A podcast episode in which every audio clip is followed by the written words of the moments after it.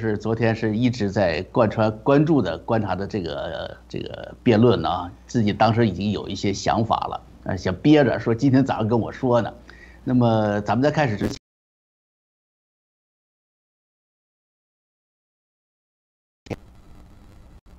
思想啊，那都往这节目中来了，所以就可能会忽略一些朋友们的这个这个留言了啊，所以在这呢一并的表示歉意，也一并的表示感谢。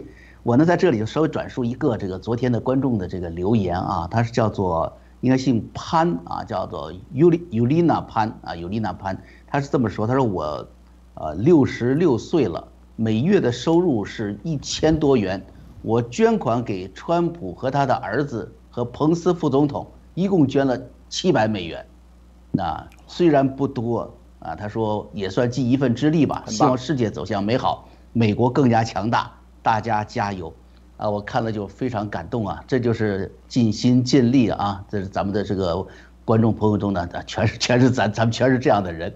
那么我看呢，今天咱们就颠倒一下啊，方伟啊，别人老说了以以前都是说说江峰你老师这个热点，把后面的那个评论交给方伟，其实大家。真的不了解方伟，方伟是非常资深的媒体人啊，对，不仅是对美国这个历史、美国宪政非常了解，对当下社会、当下政治社会是非常的有自己的见地的。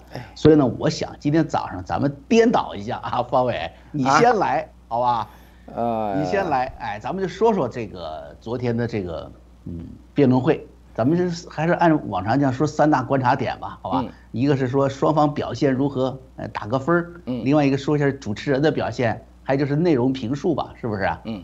好不好？好吧，那个我我在想哈，呃，在给双方打分之前呢，我先给整场做一个我的看法哈。呃，昨天我觉得我用八个字来概括，就是叫做政见展现，实质交锋。就是大家来什么证件展现，对实质交锋。好，昨天双方的证件，我我觉得就全出来了。你要看第一次的话，我觉得没有没有全出来，因为互相抢话抢得很厉害。那然后呢，就是听没没听清楚，那反而会觉得说有些人反而觉得这个川普太猛了一些哈。但是昨天呢，我觉得川普就调整回来，昨天的效果，我说整体效果就是证件展现，实质交锋。那么从整体的效果来看呢，我这么总总结哈，江峰，呃，第一个呢，我叫做右翼啊，右翼开心，中间动心，左翼放心，极左翼有点伤心。哎呀，好好好好，我来给你击掌真快。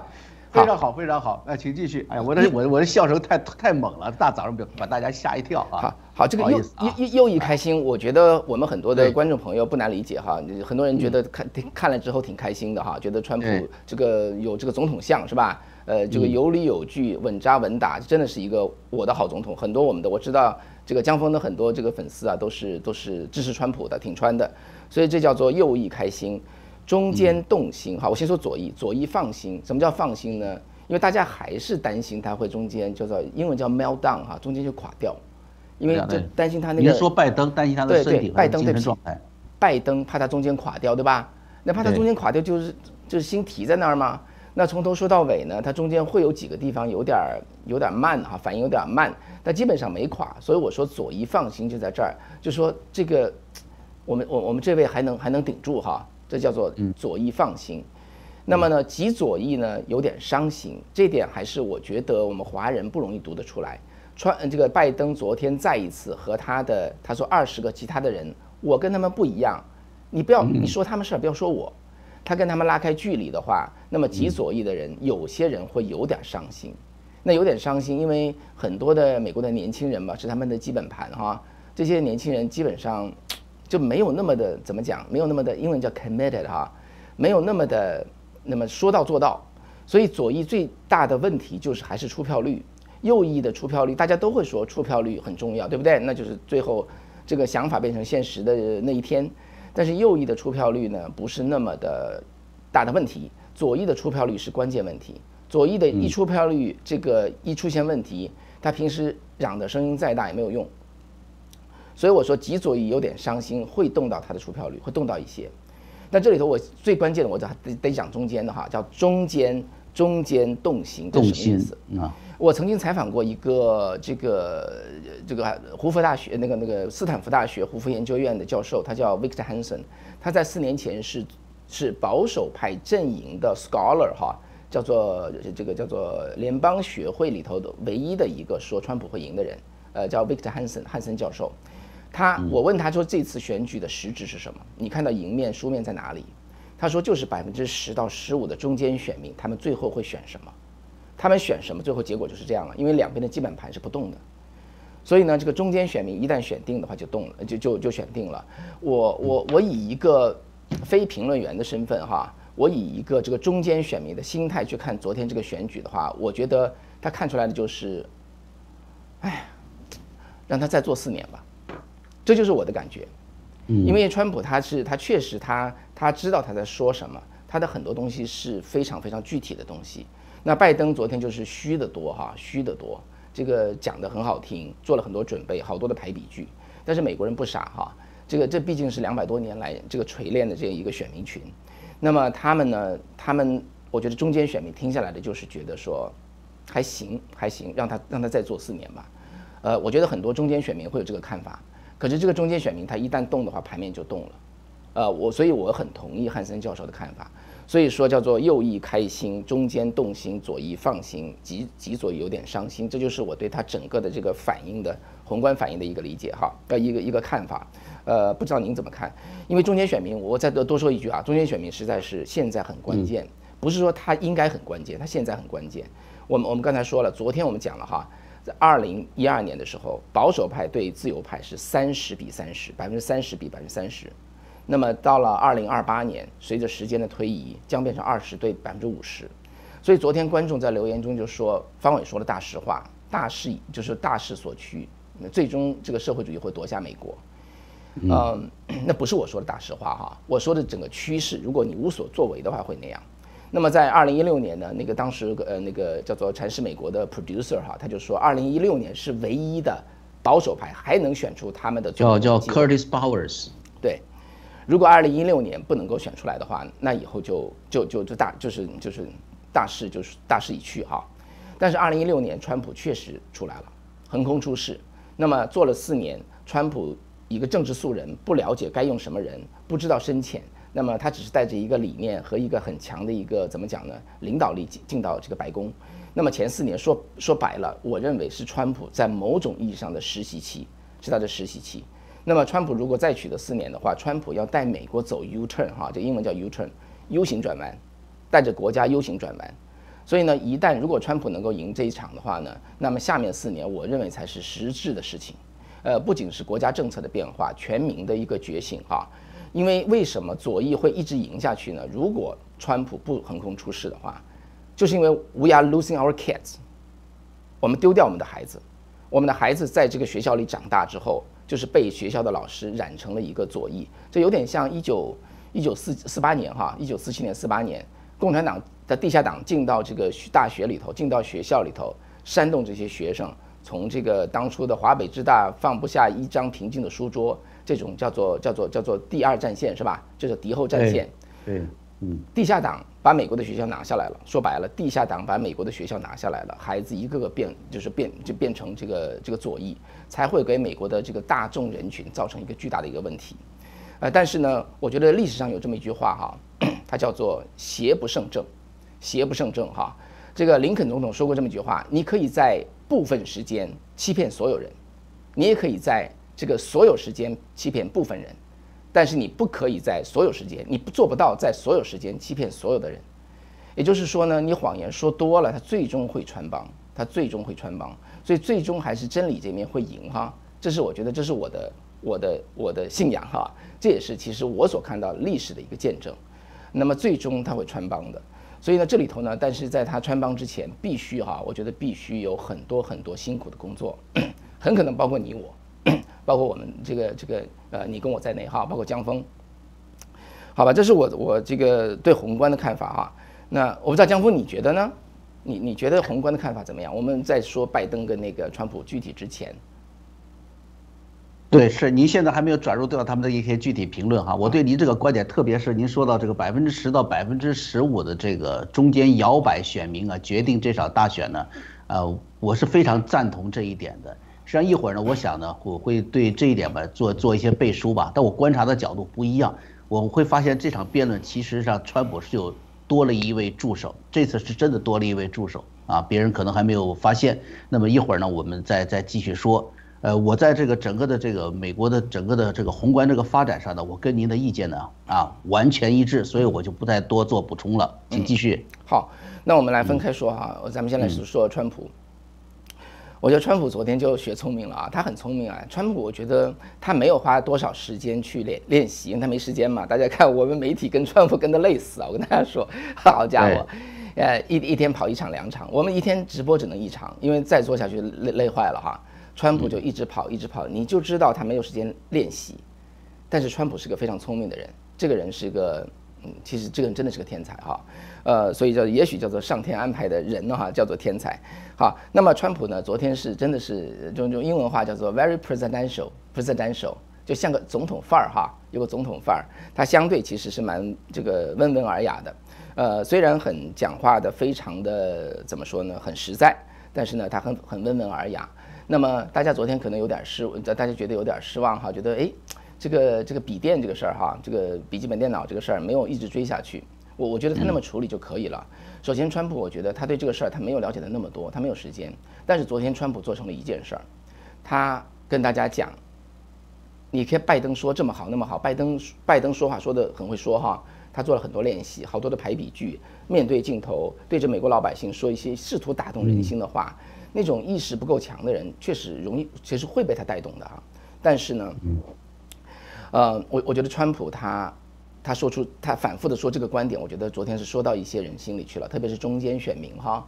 你说的那么好，你怎么不做啊？你你你你，我三年前你才是副总统哎，你说的那么好，怎么不做呢？光说不练。他说你要又说又练的话，我翻成中文，这个白话怎么说哈？你又说又练的话，我就不来选总统了。你们做挺好，你好好好做吧，这很有气概呀。你有有没有觉得啊？对，他那个，我觉得他这个很大气，这根本就是我非常大气。他反向的实际上是把的这个民主党的动口不动手和这个川普的保守主义的这个实干的这个精神呢，都反映出来了一句话。对，所所所以所以川普他他的意思就是说我我不是一定要做这个总统的，对不对？嗯，你搞成这个样我才来做总统。这这句话呢说的是大实话，也是大白话。很多美国老百姓是听得懂的，所以他自始至至终哈，他都不是讲什么政治正确，所以我给川普昨天打，我给他打八十五分，OK。那么拜登呢，我给他打多少分呢？拜登我觉得昨天就是没垮，我就这么说，就是没垮啊。呃，大家能看到他不管怎么样吧，他没有显得这个一个老年痴呆症的这么一个候选人，他没有垮，他他他他在几次被逼到这个就是说话说不太出来，但基本上他能够 maintain 一个一个 flow。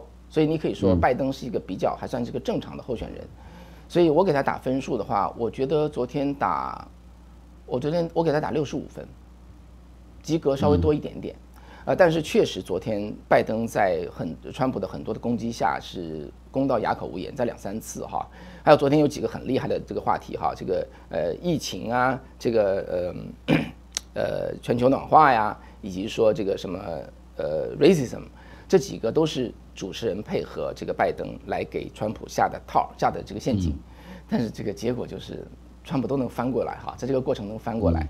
大家记得看那个 racism 嘛，讲的这个讲这个什么种族歧视是吧？他就说那个意思就是说你川普你是白人至上主义者嘛，他要攻这个东西，他是一个拜登的公式哈。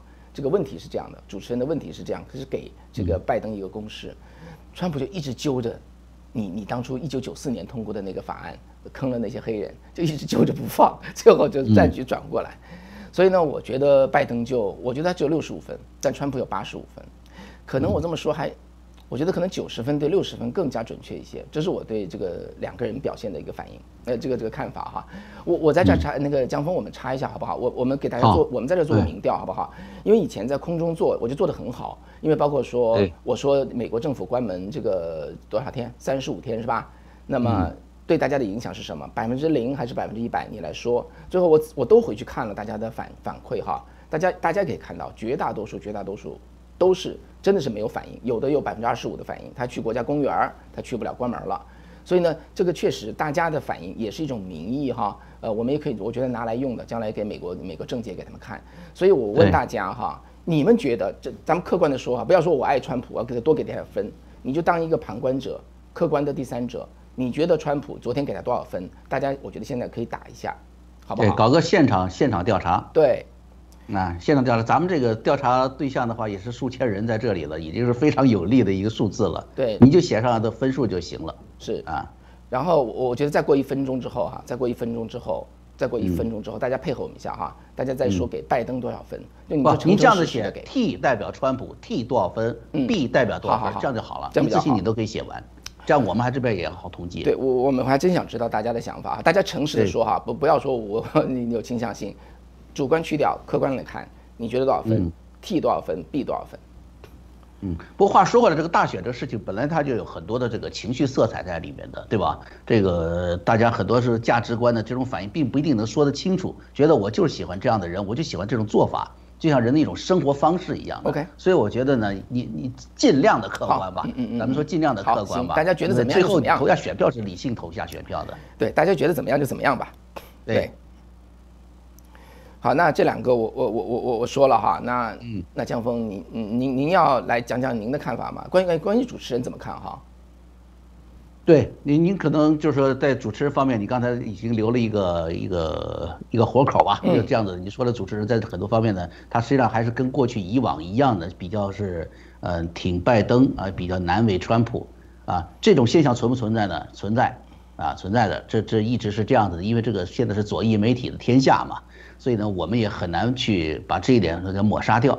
但是我从昨天的这个观察，我觉得咱们看事情、看人物啊，咱们要从大局和前这前瞻来看啊。其实就在昨天这个辩论当中，呃，不知道大家注意到没？大概是在呃七点出头的时候，就是辩论到一个小时左右的时候，这个双方不是关于那个鉴宝问题准备展开的时候吗？川普总统当场是现场表表扬了主持人。他表扬了这个 Welker，Kristen Welker。他说说这个 So far I respect very much the way you are handling this。嗯，就是这，我觉得这个是川普罕见的。你觉得川普上任以后啥时候夸过左翼媒体的记者呀？这是罕见的对一个他长期不满的左翼媒体的主持人说了一句赞美的话，啊，就是目前为止呢，就是我对你的这个主持还是满意的，就是还是敬重的，对吧？Respect 吧。当然，不少朋友就跟刚才这个这个。就说方伟的观察是非常一致，就是说呢，哎，这个主持人对双方的这个提问呐，啊，甚至有时间呢，给多少啊，什么时候收，什么时候停啊，这个比较在意这个，呃，是不是偏颇，啊，给谁多多几秒钟了，啊，在哪个关键点上给谁掐表了，不让他说了，有没有呢？有，是吧？我觉得还是刚说的，就见仁见智。但是支持川普，你永远会觉得你这主持人，你就是给川普时间不够。你支持拜登的，永远会觉得你应该让拜登说下去，对不对？这对主持人就是裁判嘛，moderator 嘛，这这个有这么一种想法。但是我看来啊，这都是小节。昨天这个主持人 Kristen Walker 应该打多少分呢？我在今天的这个题目上也写了，要我打，我打一百分。哎，这个我估计方伟都我我我我我待待会儿给你表达我的我的不同看法。好的好的行，嗯，我看我能不能说服你啊？来来来，咱咱咱们也不在乎能不能说服，就是我把我的观点呢，我们咱们共享嘛，对不对？这现在热闹的很呢啊，那为什么呢？我我说啊，就是因为他的一个问题，什么问题呢？这副总统拜登先生他说。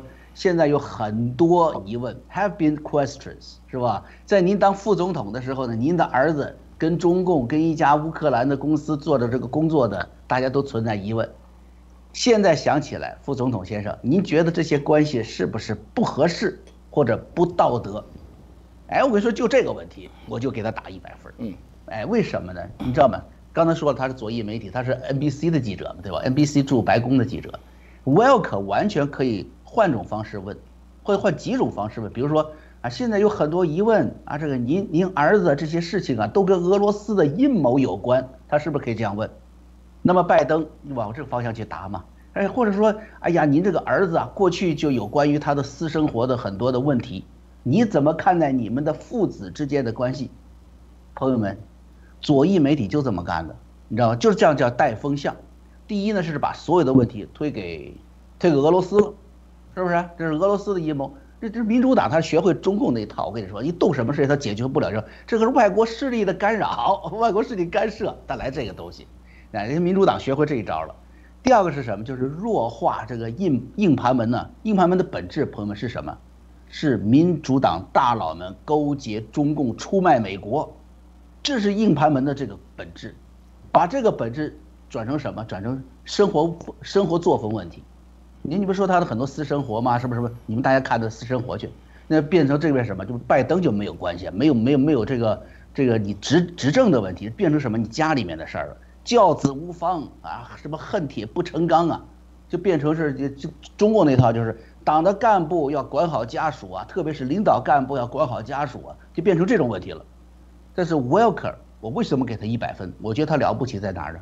他这个问题你看到没有？直指第一，中共与乌克兰的不正当交易就是存在的，不是什么个人私德，什么什么吸了毒了，跟谁睡了，你就是出卖国家利益，对吧？那第二是什么？就是。拜登，你当副总统，这个问题是你当副总统的时候，他这个一个前提非常好，就是是你当副总统的时候出的事儿，你就不要说教子无方了，这不是你们家里的事儿了，这就涉及到你当副总统的时候叫权钱交易。第三个，我觉得这是什么呢？潜台词儿，你当副总统都都这么敢干，这么敢卖，你当了总统，美国人民怎么信任你？你说这问题是不是应该给满分？我觉得就这一个问题就是。整场辩论最亮丽的这满满堂彩啊，而而且方伟，我觉得哈，就是不光是不光是这个这一点，哎，这个要要要不你先拍砖，我再说，还是我再说一点？妹妹，您说您说您说。啊，我我想说，他其实还不止这个问题的这个本身，就是还会我还看回这个问题本身的后面带的一些早我的一些分析哈，就是说你对于这个大选辩论最重要的目标是什么？刚才您说过的，对吧？中间选民百分之十到百分之十五的选民是决定这场大选的关键。结果你知道吗？这就是神助攻。今天的主持人就是真正的神助攻。他是什么？在帮助川普拉拢中间选民。很多摇摆中的选民是在总统辩论之后决改变决定的。原先如果是偏向民主党，呃，或者是或者或者是就比较比较比较偏左的，他会怎么样？他都没有机会关注拜登丑闻。为什么？他看每天看的报纸，他每天看的那个电视台啊，不说这个呀。硬硬盘门出来以后，左翼媒体一概惊声。你如果在美国生活的话，我盯死这篇报纸看的话呢，我看不到这个新闻。我身边的人也是左翼的朋友的话，他们也不跟我谈这个事儿。那现在威尔可一提出来，这场辩论是左右中间都在看的。那么现在威尔可一提出来，是不是很重要？是不是？你要是你你你想啊，如果是川普提了，他们还是把耳朵又堵在边上了。为啥？你川普本来就是想攻击他，你本来就是上来就是要攻击拜登的，所以你把这个东西又提出来了，反而他会觉得什么？你就是在搞阴谋。为什么川普这次？我刚才你觉得您在分析当中说川普没有去在硬盘门上去扎实的追打他？我跟您和很多分析人不一样，我觉得川普在这里故意在弱化这个事儿，而川普真正在硬的一个事情，我一会儿再说。嗯，其实川普已经全安排好了，OK，哎，全安排好了。哎呦，我这我这个电池没电了，稍微等一下啊。好，我电池没电了。这个 江峰去去 换电池的时候，方伟来来评论一下江峰点评哈，这样我就明白了哈。江峰因为在标题上大家看到说给主持人满分，我一看了我就说不行，我要跟江峰在空中吵架，好朋友还得吵架，这个我这个分寸怎么拿捏哈？我在想呢，呃，我我这一听就听明白了。江峰江峰的点评就是一句话：一俊遮百丑哈，因为大家都对对有这个这个意思，一俊遮百丑。现在现在大家应该看见了啊。对，因为因为大家都悬这个就悬在那儿的一个问题，就是说这个主持人会不会压根儿就不提这个事儿，或者提的时候歪的方向去引。那么上个星期。四对吧？上个星期三还是星期四忘了哈。嗯，这个这个 A B C 的那个叫叫早安美国的那个主持人叫做斯戴芬纳普勒斯，名字挺长的哈，叫乔治斯戴芬纳普勒斯，愣是就没提哈，在上次那个汤号里面就硬是没提。然后呢，所以我当时给他打三十分。这个这个人呢是个美国很有很多年的一个叫做早安美国这节目的主持人呢，他是一个很有经验的主持人。那因为我们其实方伟在这儿其实做评论的话，我我真真真正的工作我是媒体人啊，我是我是一个记者，我是个主持人，我的工作主要工作是提问的，OK。那么对于这个我我们这个我们这样的行业一看就知道该怎么问，所以呢我说呢他就问了百分之对。十个问该问的问题，他确实问了三个问了三个，然后该问的其他的七个全都没问，所以我给他三十分，那个时候我给他三十分。那么呢，当然了，这个大家都悬在这儿哈，到底我我现在知道江峰你啥啥意思了哈，他一旦捅破了，这个就是等一个破口嘛，是吧？就会进去了哈。就说你说这个新闻也是这样子的嘛？为什么那个川普总统呢就就就拒绝了六十分钟的这个六十分钟采访的这个最后的阶段，他就走出去了嘛？他也是这样的，他对左翼媒体呢就通过这种方式去打击他的，对不对？让自己离开成为一个新闻，让大家关注这个事情。嗯，不然大家只是去看六十分钟的录播节目的，整个这风向就给带偏了。但是跟大家说，昨天晚上辩论完了后，我看福克斯新闻昨天晚上紧跟这个评论有个大字标题。这个大字标题非常代表我的观察的，就是什么？他说，Kristen 打破了媒体的沉默，这句话非常重要。而且他这个后面还有一说，就是说，应该他没有指川普啊，他说有些人 somebody 啊欠 Kristen 一个道歉。这就是我刚才的这么一个观察，就是他实际上 Kristen 的一个作用是帮助了川普赢得了中间选民。只要你左翼媒体敢发声，敢提这样子的问题，就是方伟作为媒体人专注的这种优秀的媒体人能发出来的问题进行的观察。他的这种风向性非常强的。记得昨天我早上我跟方伟这个评论的时候，我就说过，拜登这个事儿一出来，就暴露暴露美国当下最丑陋一个一个社会问题，就是左翼媒体全体阵亡，全部沉沦，对吧？左翼媒体，你你你这个跑出来这个做总统大选辩论的这个这个 moderator 做主持，他本来就是左翼媒体带风向性的。那我们想 Welker，他左翼媒体出身，他回去还得吃那碗饭呢，对不对？这现在国内很多党媒说，哎呀，这个这个中组部呃这这个中宣部说来的这个东西下达这个传达，我不这么做的话，报纸开不了啊。Welker 完全可以跟他体制内这些同事啊一样，哎，就去问我刚才说的那个例子那样问题，俄罗斯的阴谋啦，哎，你教子无方啦，就这种东西啊，不疼不痒的。然后呢，媒体继续沉默，但是威尔可是勇敢的背叛了他的体制，这种勇气啊，我觉得哈。是给他带来了捍卫新闻自由独立和职业操守的这份对他个人的敬重，我也敢大胆的预告，从昨天晚上这个开始，啊，将是左翼媒体站队的开始。你要么你找回半个世纪前的独立感言的尊严，你要么继续沉沦，直到这个商业市场，直到人心彻底抛弃你们。这个也是我觉得方伟就是您刚才的这个分析的时候，现在保守主义的这种趋势。啊，就是如果说二零一六年失去了大选，就没有回头的机会了。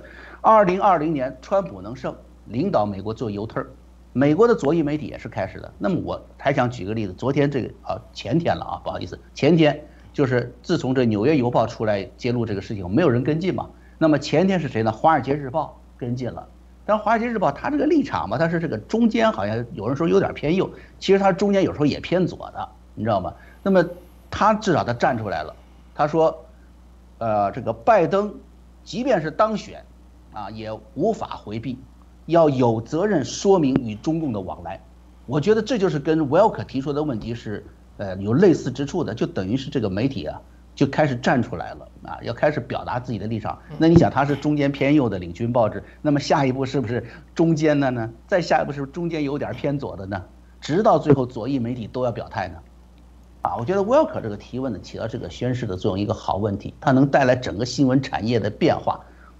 川普孤军奋战，推特总统的孤独的局面很快就要被打破。你说这功劳还不大？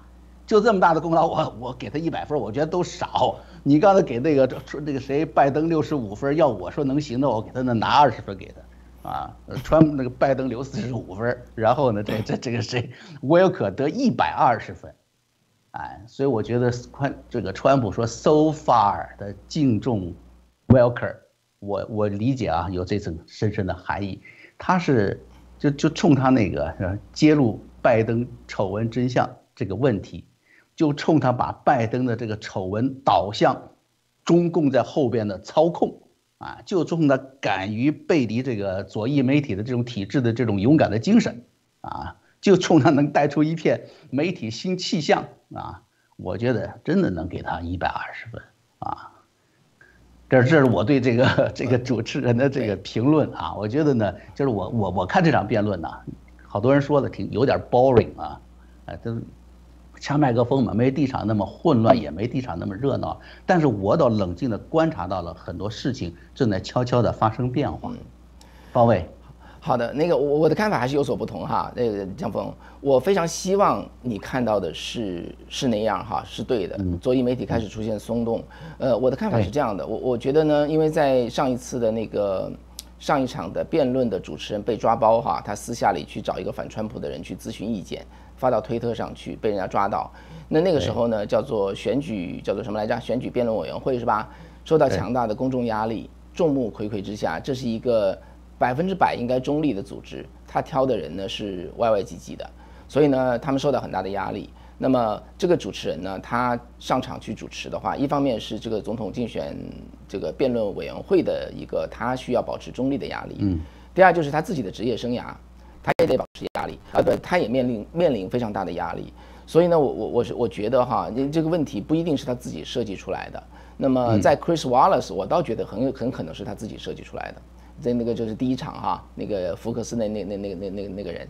呃，那么这一场呢，我觉得啊，他很可能背后是一个团体设计出来的东西。那昨天他确实问了一些该问的问题，作为一个媒体媒体人呢，该问的问题，基本上呢，我我给他打分是这么打的哈，我的看法就纯粹从技术了。我知道江峰刚才是从一个这个问到核心问题这一点突破点这一点上来来看的，那我给他打分呢，从一个媒体专业媒体人的角度，我给他打我给他打七十五分，OK。但是下面有个但是哈，但是呢，因为他在多个地方，他自己的政见仍然是遮掩不住的表现出来。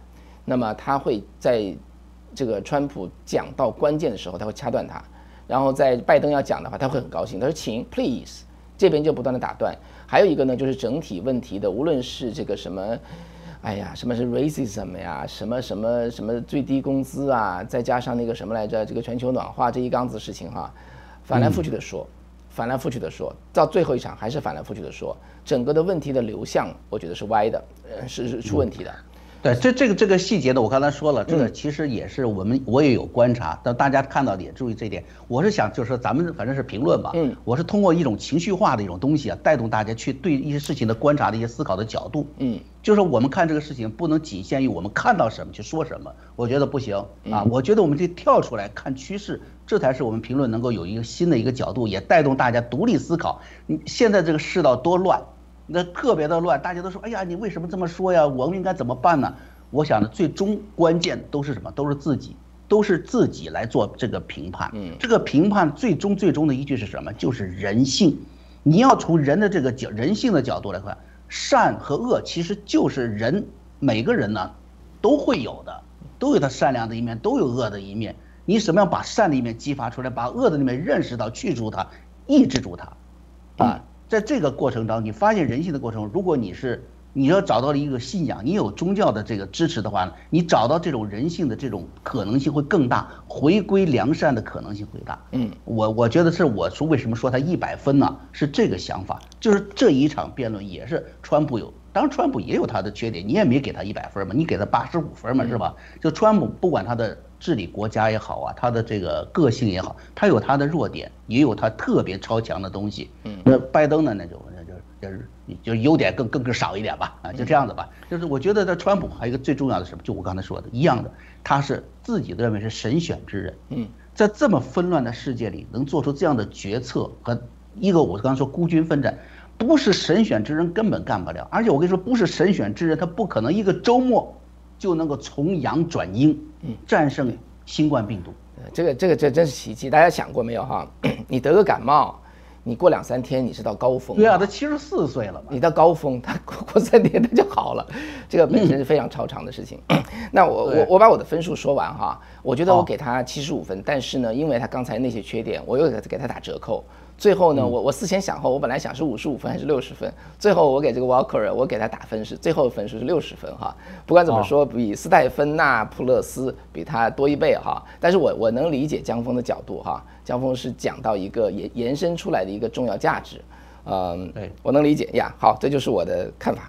对，您是一个专业的一个主持人，不是咱们自媒体，我都是半路出家混的。不不不，我我我说的是技术层面，我说的不是这个引申出来的，我说的是就事论事哈，咱们两个都需要。对，我很理解。对，好，嗯，我觉得就是咱们往下走吧。我觉得还有有有趣的一个现象，不知道大家观察到没有哈？就什么？就这次辩论会啊，是有会外会。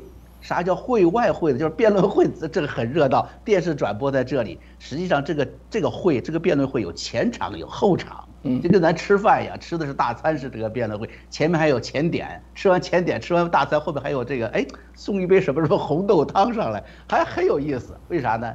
前场是什么？就是这个辩论会之前呢，呃，九十分钟，那就在同一地点，就在这个田纳西这里的，就是什么呢？纳什维尔这里，亨特拜登的生意伙伴叫做 Bob，呃鲍布林斯基是吧？鲍布林斯基召开了一个小型记者发布会。这个发布会，鲍布林斯基啊，就充分的去揭发了拜登父子与中共有习近平背景的华系能源，他们组成了一个公司，搞权钱交易。这这个话说的，这个事儿就厉害去了，你知道吧？这个反过来以后会对中共那边形成巨大的冲击的。就在这个小型记者招待会，所以我觉得你马上这个中共那边这个五中全会要开了，你看吧，热闹着呢，是吧？里面那个鲍布林斯基就说了，那个称作那个 big guy 的。就那个叫怎么怎么说，就是的大佬是吧？大佬，大佬，对大佬，那个大佬呢是谁？就是副总统拜登。嗯，他明确就指证他了。还有个有意思的情节，就这个鲍布林斯基，他坦诚他原来是一直支持民主党的，支持民主党，还给民主党捐捐款了好几次。但是他这次站出来，是因为他曾经是美国军人，他永远忘不了自己是一个爱国者。这种身份认知啊，对中间选民的这个诱惑力是非常大的，影响力也是非常大的。就是当你这个事情判断左还是右、前还是后的时候，是 conservative 还是 progressive 的时候，你你你你根本搞不清楚的时候，也许你判断自己什么样才是能让自己成为一个真正的爱国者，啊，我觉得这点非常重要啊。嗯，这是 我说的就是前点啊，辩论会的前场。那么后场是什么呢？这个后场我跟你说是是这个这个拜登啊，拜登自找的。他在辩论会上吧，那个川普指责他，你对传统能源的反对，你不同意那个页岩油的这个水裂开发这种方式。那那拜登说，我 no 不不是不是，你你有本事你找出来，你你你把我证据拿出来，你放网上去。川普说好，我一会儿我就放网上去，对不对？结果你看那个会是不是开完了？辩论会这边一结束，川普就把拜登的这系列的反对这个能源、反对传统能源、反对页岩油开发的这些。说的话，全给放出来了，大家去看，啊，这是辩论会的后场，是不是？所以这就，你想这不就悲剧了吗？是不是？你你把这个拜登反对的话放出来以后，那那那那那，大家一看，哇，好嘛，这拜登的这个政策伤害了伤害了宾夕法尼亚呀，伤害了俄亥俄呀，伤害了 North Carolina 呀。昨天，啊，这个咱们方伟。谈到了叫做摇，您提的题目叫摇摇摆摆定天下嘛？您看看拜登说的这几个，他他页岩油反对这几个，全是这些摇摆州、战场州，这几个州恰恰是历届大选争夺最激烈的摇摆州。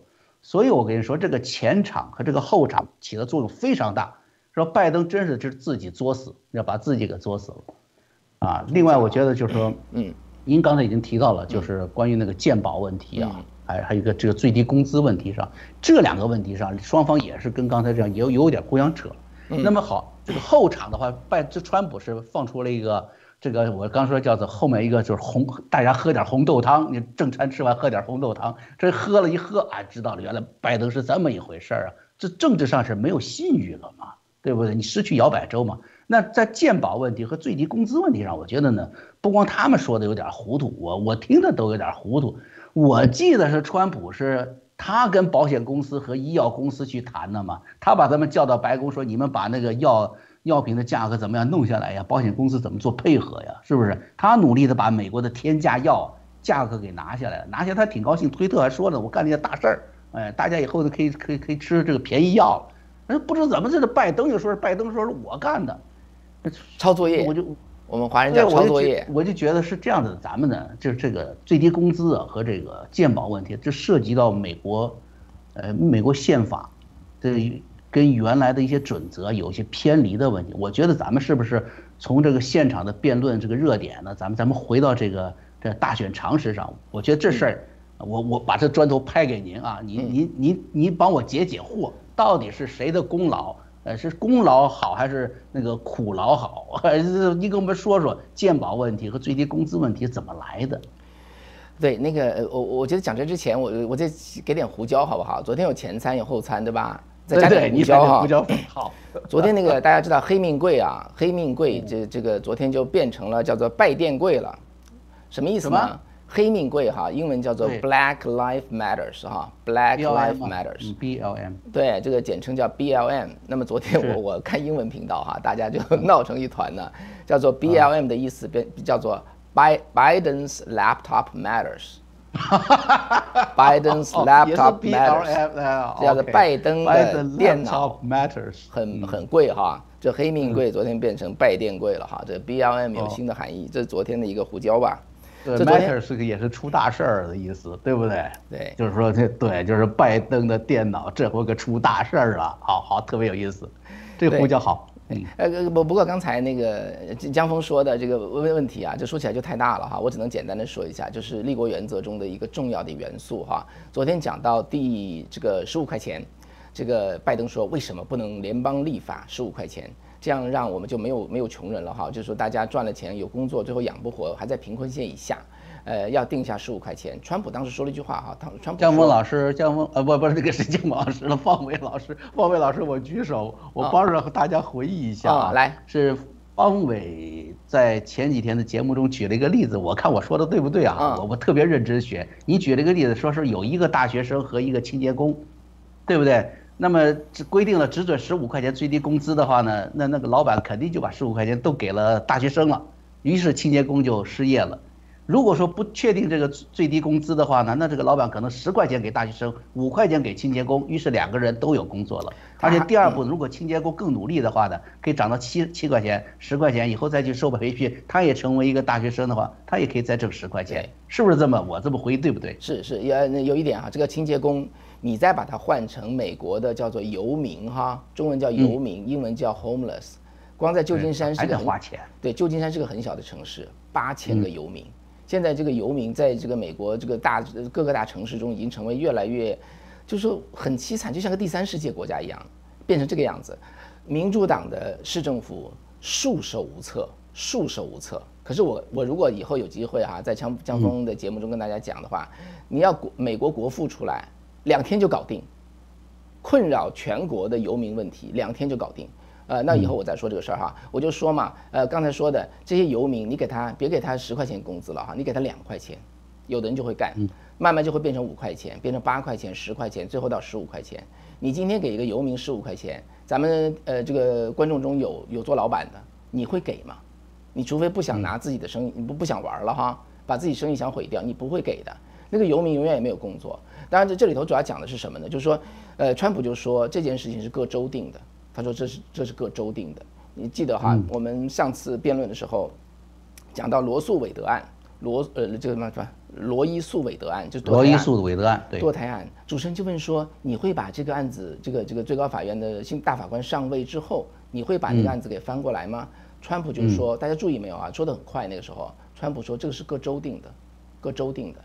OK，所以呃，包括鉴宝，所有这三个事情背后有一个非常重要的、非常简单的原则。”联邦政府的权力是有限的，地方政府的权力是无限的。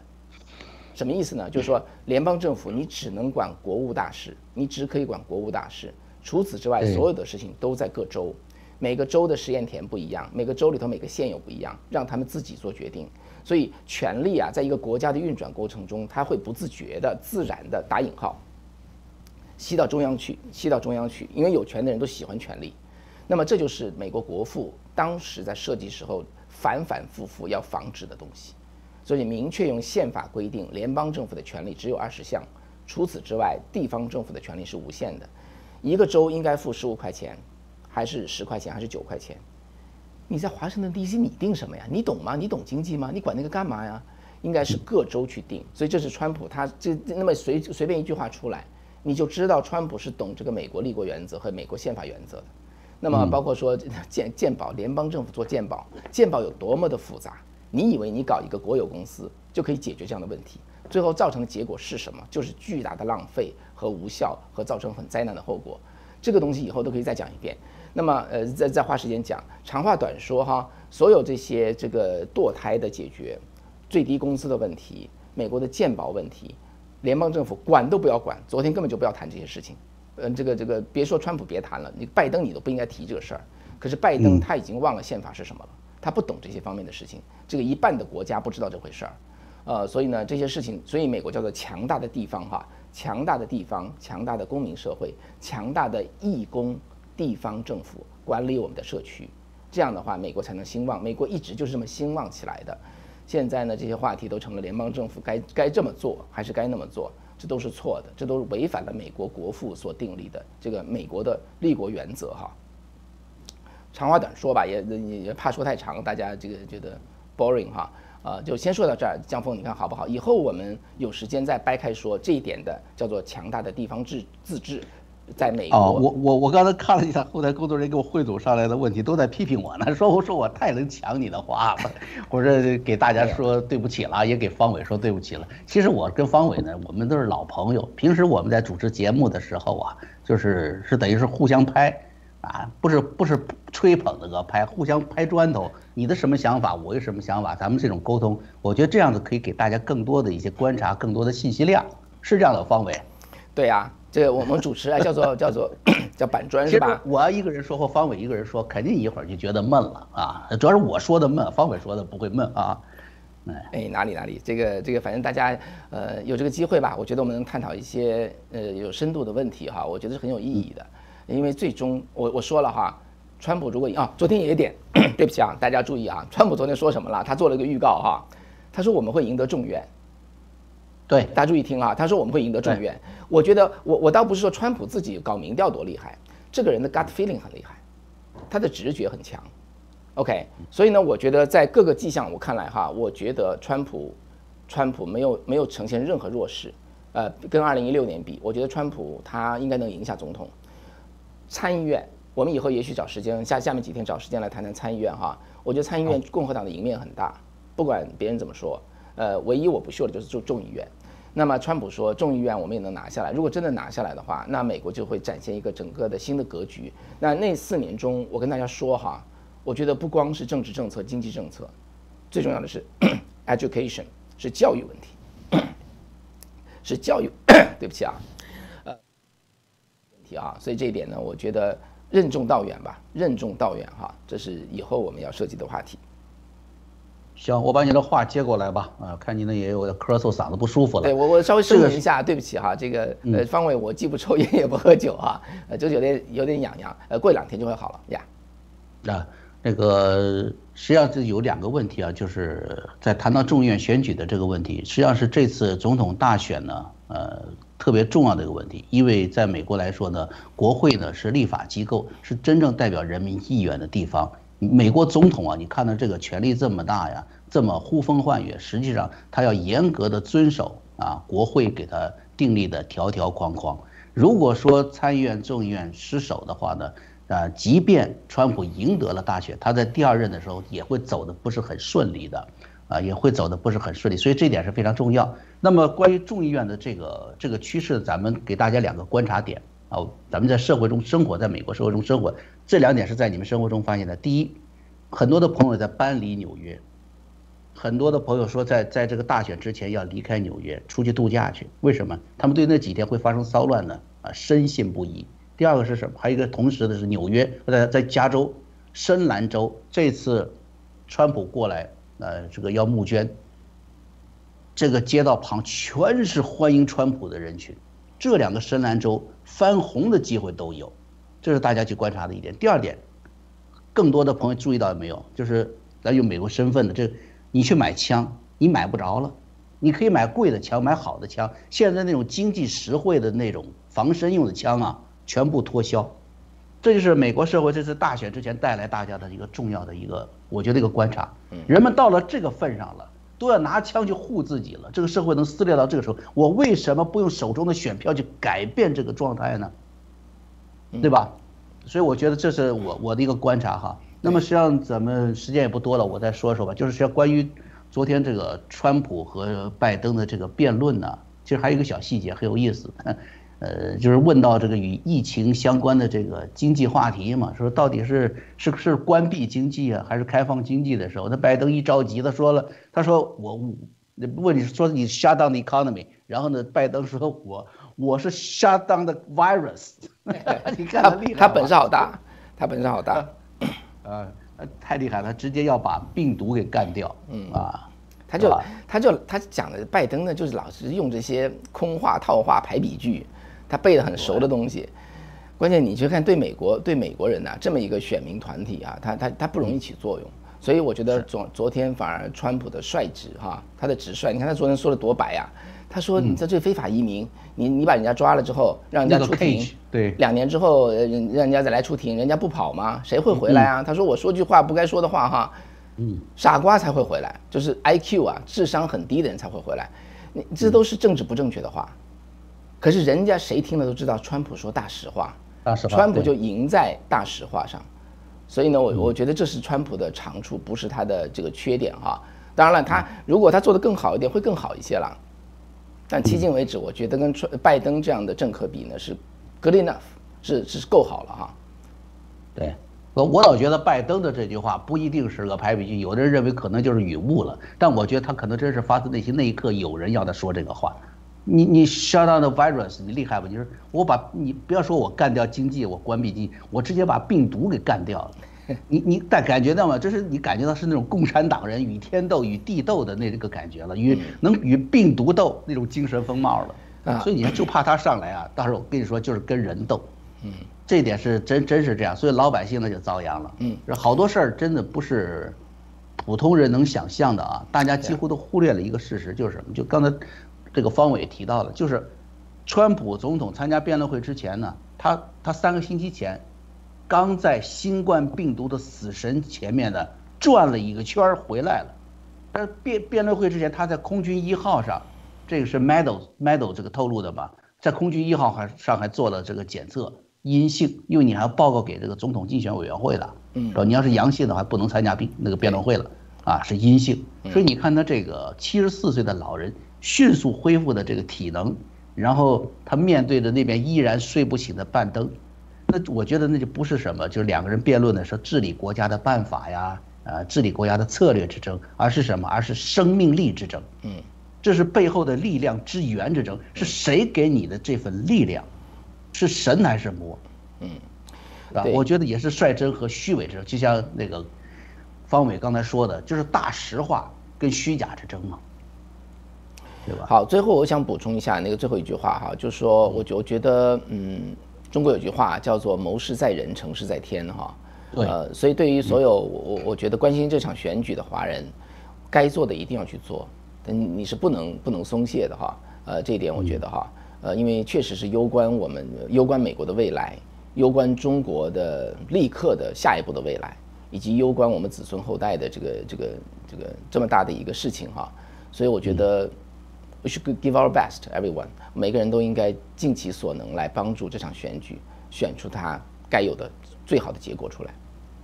对，不要放松。对于关心这场大选的所有的在美国的华人和全世界的华人，包括中国大陆的啊朋友们啊，我觉得这场竞选、这场大选呢，也是自由世界与中共代理人之争，也是爱国者与卖国者之争。我这个爱国者和卖国者。不仅是指美国，也是指中国啊，所以我想呢，今天咱们的评论就到这儿了啊，也过去五十分钟，近一个小时了。那么明天是周末啊，呃，刚才方伟说也挺疲劳的，我这边呢，大家看的也还还算好，是不是？还算好。其实我们心里都都知道，都挺疲劳了啊。但是我们的家人还有相关的工作人员呢，还都很支持我们，所以我们会坚持周末呢，啊，还会有一个直播，可能时间不会很长，主要是以回答朋友们的问题为主。啊，嗯，所以说周末星期六啊，你们要是不来，你就对不起我和方伟咱们哥俩了啊。所以我想呢，咱们明天见。也辛苦大家了，辛苦大家哈，谢谢大家跟我们在一块了，真的非常谢谢，非常暖心啊，谢谢谢谢，再见。